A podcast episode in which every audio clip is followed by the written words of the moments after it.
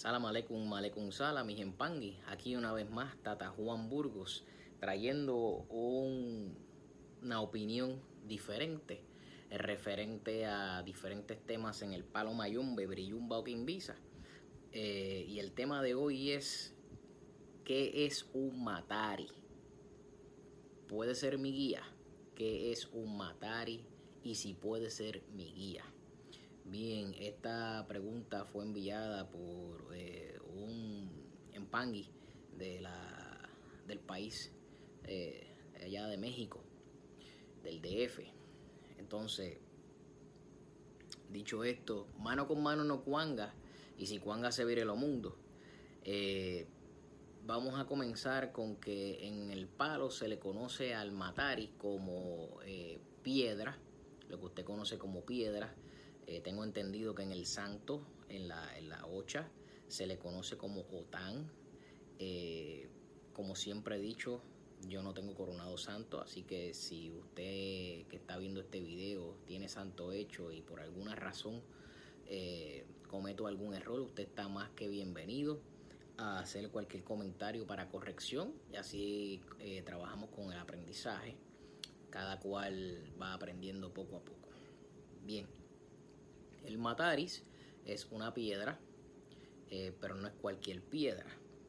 Eh, si usted es como yo que le gusta escudriñar eh, la historia y le gusta ir trabajando su conocimiento poco a poco, usted sabe que desde que entiendo yo antes de que existiera el ser humano, lo que le llaman el Homo sapiens, dicen que nosotros somos descendientes de, los monos.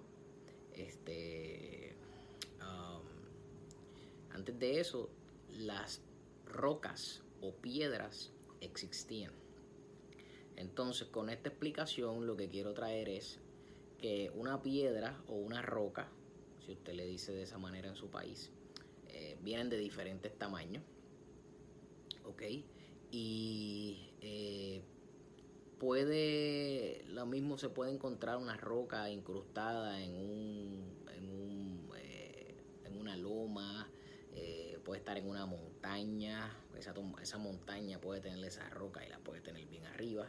Eh, básicamente también puede ser pequeña y entonces puede, puede, puede ser de diferentes tamaños, pero la roca va a tener diferentes propósitos. Entonces, cuando le hablo de propósitos es cuando la roca es escogida para una fundamentación, va a tener un propósito diferente a lo que usualmente usted ve en la calle. Todo lo que nos rodea tiene vida. Creyéndolo o no creyéndolo, la roca o la piedra, en este caso matari significa piedra, también tiene vida. Entonces, eh, Tata, eh, a mí me dieron una piedra y me dijeron que esa piedra yo le podía encender una vela, que yo le podía eh, hacerle rezos, que yo podía ir desarrollándome de una manera espiritual con esa piedra.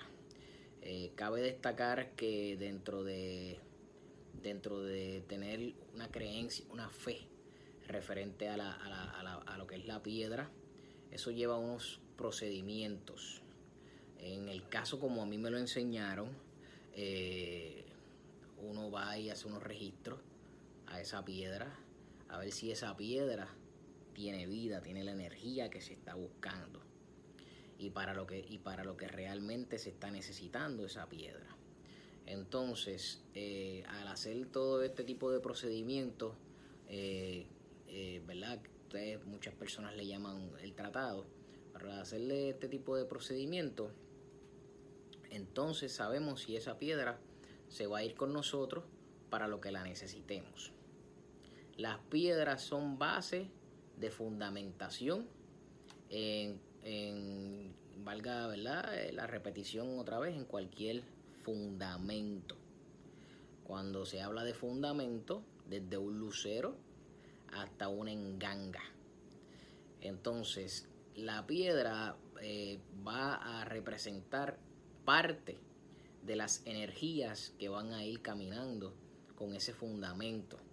Pero eh, en muchas casas, eh, dentro de que le llaman el, secreto del fondo de canasta, la piedra es básicamente, digamos, si lo comparamos con un humano, un órgano importante, donde la piedra prácticamente pudiera ser también el corazón de, ese fundamento. Entonces, mi opinión personal, si usted le acaban de dar una piedra y no sé, por decirle un ejemplo, lo acaban de rayar y le dicen de ahora en adelante, este va a ser su guía, este va a ser su lucero, o este va a ser la piedra eh, eh, mágica que le va a usted a pedir.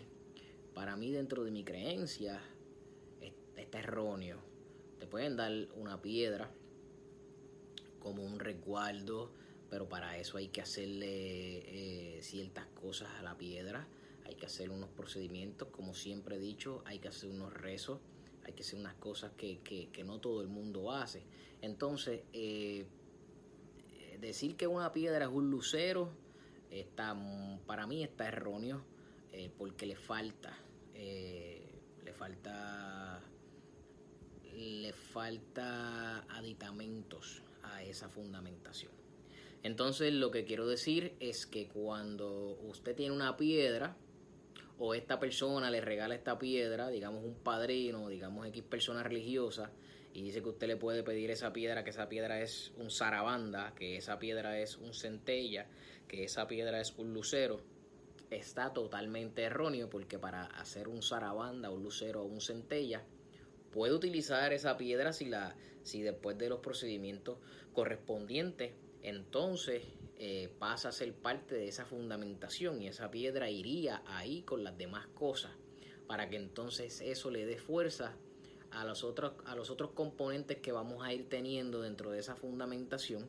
Si fuera el caso de una enganga, hay engangas que lleva eh, más de, una, de, un matari.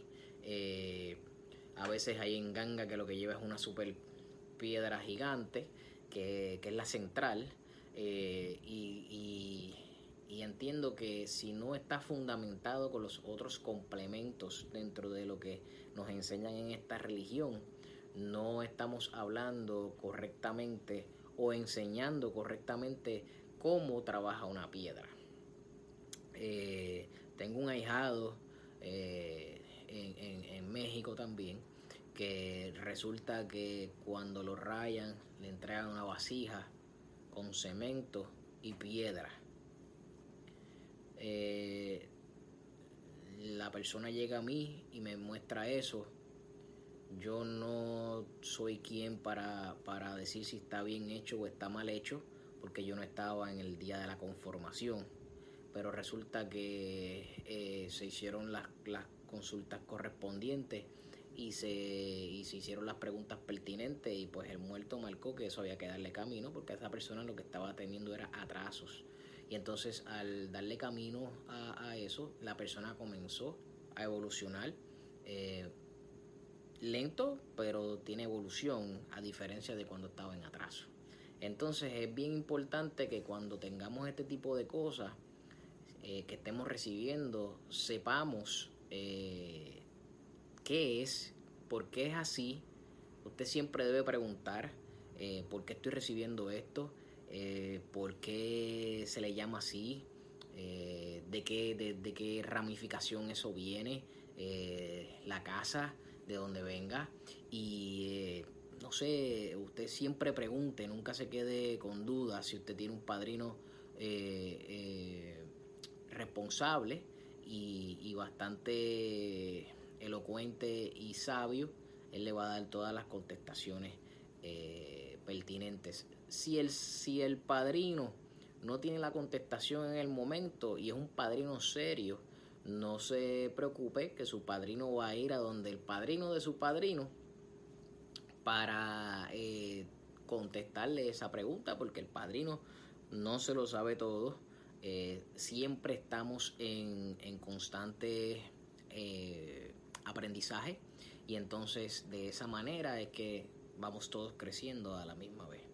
Eh, espero que les haya aclarado que un Matari no es, no es un guía, se puede utilizar eh, maybe como una protección, eh, si está bien fundamentada, si está bien, eh, si le están haciendo bien las cosas, pero eso todo, como quiera que sea, lleva algo más, pero no es como un fundamento solo. Solo no trabaja, solo no camina, hay que saber si esa energía corre, si esa energía está bien, si se siente. El, el verdadero engangulero, cuando aprieta esa piedra, sabe si ahí hay energía o no hay energía. Entonces de ahí parte, aparte de que hay otras cosas que se hacen, no solamente usted se va cada, cada lugar que usted vaya, usted va a agarrar una piedra y, lo va a apretar. Entonces tiene que tener cuenta, cuenta de eso eh, para que todo camine como tiene que ser.